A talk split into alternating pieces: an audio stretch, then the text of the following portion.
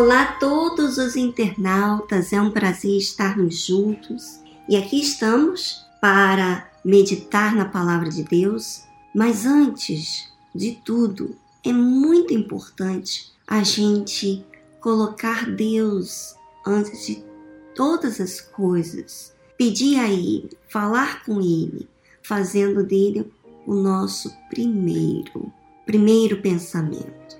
Vamos falar com Deus. Senhor meu Deus, meu Pai, em o nome do Senhor Jesus, há tantas pessoas nesse momento que estão desesperadas, tristes, abatidas e estão aqui ouvindo, querendo ouvir uma palavra para levantar o seu ânimo, para mudar a sua mente e tirar todas as ideias e emoções que têm que têm insistido na sua vida. Meu Pai, aqui nós estamos diante de Ti e sabemos que a nossa capacidade não pode nos salvar, que não há capacidade em nós mesmos de nos salvar. Nós mesmos não somos salvadores de nós mesmos. Nós precisamos de Ti. O Senhor é o Salvador. E o Senhor é Salvador daqueles que o buscam. E aqui estou me incluindo, meu Pai, porque eu preciso de Ti. O Senhor é dono de todas as coisas, por meio de Ti todas as coisas se faz existente. Então, meu Pai, eu quero que nesta meditação exista dentro de nós, aqui agora, uma definição dentro da gente. Se há uma indefinição, que haja definição. Se há dúvida, haja resposta. Meu Pai, para que o Senhor seja glorificado e o Senhor fique em evidência aqui. Eu não quero ficar em evidência.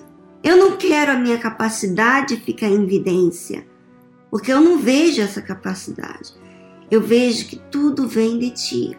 Então, meu Pai, autor e consumador da minha fé, faça a tua obra na vida dessas pessoas que oram aqui comigo e participam desta meditação, porque elas estão indo atrás de ti para ouvir resposta e poder e força dentro dela.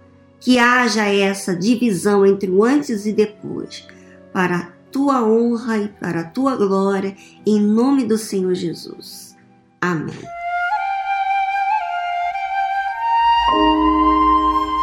Vamos ao capítulo 13 de Mateus, versículo 24. Propôs-lhe outra parábola, dizendo: O reino dos céus é semelhante a um homem que semeia boa semente no seu campo. Mas, dormindo os homens, veio seu inimigo e semeou joio no meio do trigo e retirou-se e quando a erva cresceu e frutificou, apareceu também o joio, e os servos do pai de família, indo ter com ele, disseram-lhe: Senhor, não semeaste tu no teu campo boa semente? Porque tem então joio. E ele lhes disse: Um inimigo é quem fez isso. E os servos lhe disseram: Queres, pois, que vamos arrancá-lo? Ele, porém, me disse: Não, para que, ao colher o joio, não arranqueis também o trigo. Deixai crescer ambos, junto até a ceifa. E por ocasião da ceifa, direi aos ceifeiros: Colhei primeiro o joio e atai-o em molhos para o queimar, mas o trigo ajuntai-o no meio celeiro. Quando Jesus fala por parábola, ele está querendo ilustrar uma situação, comparando algo que na época era muito comum, a plantação. E todos conheciam a situação da plantação. Quando se plantavam plantavam, por exemplo, trigo, e, e, quando cresceu, aí Jesus conta aqui essa, essa parábola, essa história, comparando ao reino dos céus. Quer dizer, aqueles que fazem parte de Deus, aqueles que são de Deus, esses são o trigo. Ele, você sabe que quando se fala trigo na Bíblia, se fala de prosperidade, se fala de abundância, porque com trigo se faz muita coisa. Assim também é aquele que, que é de Deus. Se ele estiver no campo, se ele estiver na terra, é, se ele estiver na cidade, nas montanhas, onde ele estiver, ele vai dar fruto, porque ele é de Deus. A sua natureza é divina, vem de Deus.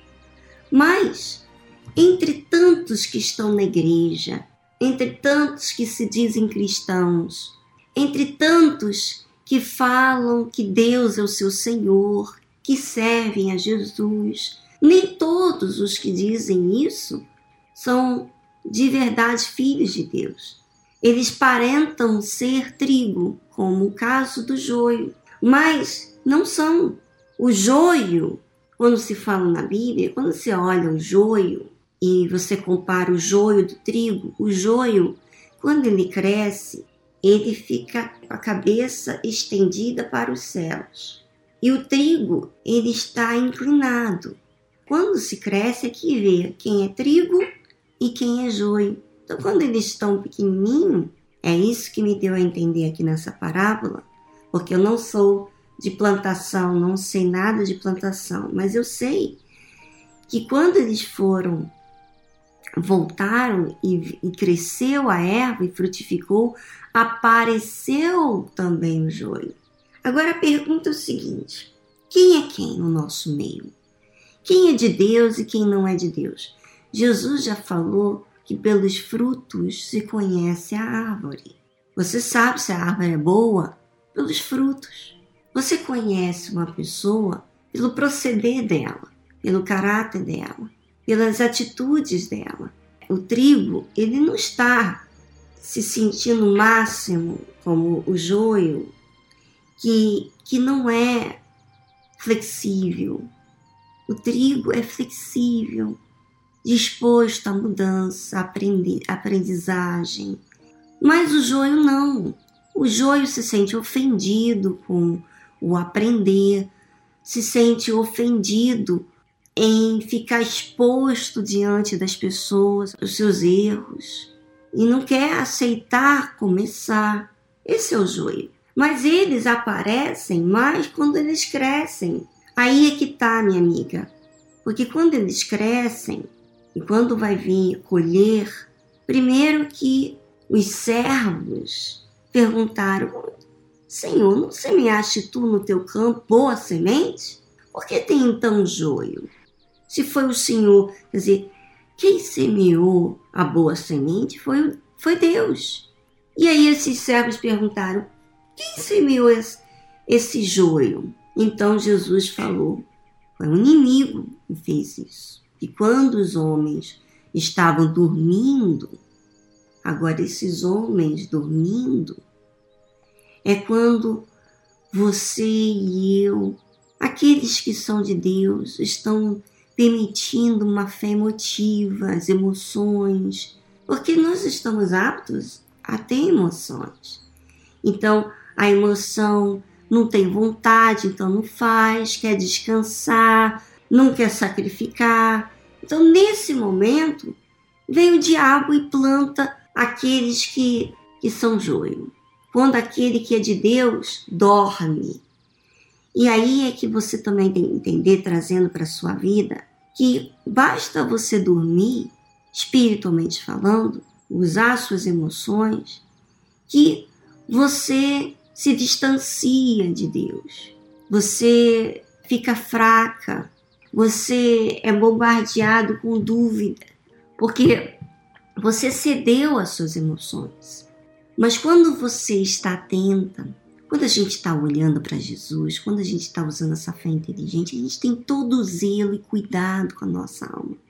Mas Quando nós estamos olhando para o nosso umbigo, para as nossas vontades, então não estamos servindo a Deus. E olha que há dias atrás o bispo Renato Cardoso estava fazendo a reunião aqui na quarta-feira e ele estava falando sobre os cristãos em Coríntio que Paulo estava falando com eles para que não permitisse idolatrar. Quer dizer, com facilidade, as nossas emoções nos levam a se inclinar aos nossos caprichos. E nisso vai dormindo. Aí é que entra o dormir, aí é que entra o diabo para semear no nosso meio o joio. Aqueles que são de Deus não podem. É um exercício diário que eles têm que fazer para permanecer inclinado para Deus, porque a sua vontade quer se inclinar a si próprio. Minha amiga internauta, a pergunta que eu faço a você é o seguinte: será que você vai deixar que no fim dos tempos, quando for a decisão final, e for separar aqueles que são de Deus e aqueles que não são de Deus, você que tem dúvida, você que tem sinais que você, os seus frutos, quer dizer, o seu caráter, a sua maneira de ser, não aceita ser maleável, não aceita aprender, não aceita ser humilde para reconhecer os seus erros. Será que você vai esperar que no fim dos tempos, quando vai ser o julgamento, quando virá a ceifa e não vai ter mais como você mudar de ideia e você ser queimado juntamente com os demônios, com a morte, e você ser levado e gemer toda a sua vida por causa do seu orgulho, da sua prepotência, da sua vaidade, com a sua aparência diante dos homens. Será que você está esperando isso, minha amiga? Porque olha, para você se tornar trigo e você sendo um joio no nosso meio, você vai precisar morrer. Porque o joio vai sempre ser joio. Para que você possa ser trigo, você tem que morrer essa natureza de joio. Você tem que odiar primeiro quem você é. Olha os estragos que você tem vivido na sua vida por conta desse caráter e as coisas que só você mesmo sabe. Você fala para si, você conhece as suas vontades e palavras e desculpas. Você tem vivido situações que provam isso a você. Até quando você vai resistir, minha amiga? Até quando você vai deixar ser esse joio onde vai estar no meio do trigo aparentando ser trigo, fazendo as mesmas coisas que trigo, falando como se fosse trigo, mas não é. Minha amiga internauta, isso Deus não pode interferir. Ninguém pode interferir, só mesmo você. É você que tem que despertar, reparar a si próprio, para então se humilhar diante de Deus, morrer para essa criatura velha, cansada e até mesmo problemática, que traz tristeza e angústia para si próprio. Olha como é que a vida se torna difícil para você, minha amiga. Olha como a palavra de Deus para você é um peso. Ir na igreja, é ouvir conselhos, é um peso para você. Desperta. Minha amiga, hoje é tempo de você ir na igreja. Hoje é tempo de você aí no seu mesmo lugar de trabalho, em casa, onde você estiver, lá com Deus e tomar uma decisão de se batizar nas águas, morrer para esse mundo. Se você é uma obreira, se você tem algum cargo na igreja de responsabilidade, chega diante do seu responsável, pastor, esposo de pastor, do seu líder e fala com ele: olha, eu sou essa pessoa eu quero desmascarar porque eu, eu já não quero mais ser essa pessoa. Quando você assume isso diante de Deus e diante dos homens, você está disposto a morrer para essa criatura que não tem salvado, que não tem resolvido a sua vida. Minha amiga, é tão diferente quando você conhece a Deus. Quando você conhece a Deus, quando você é trigo, a obra de Deus não para de acontecer na sua vida. Cada mês, cada ano que se passa, mais dependente de Deus e menos inferior você se sente por ter que aprender. Não é o caso do joio. O joio se sente inferior em, em ter que aprender, em ter que ser exposto diante das pessoas. Não quer começar do zero. Minha amiga, é melhor você encarar a sua realidade hoje do que você chegar no fim dos tempos e você gemer toda a sua vida. Se você crê nessa palavra, se você crê em Jesus, se você recebe a palavra dele, permite ela crescer, quer dizer, ter uma boa terra, você aceita, se você reconhece, minha amiga, você está permitindo que a boa semente esteja caindo numa boa terra. Agora é só você tomar as atitudes que você tem que tomar, tá bom? Um grande abraço para vocês e semana que vem estaremos aqui de volta, dando continuidade à palavra que não volta vazia, a palavra de Deus.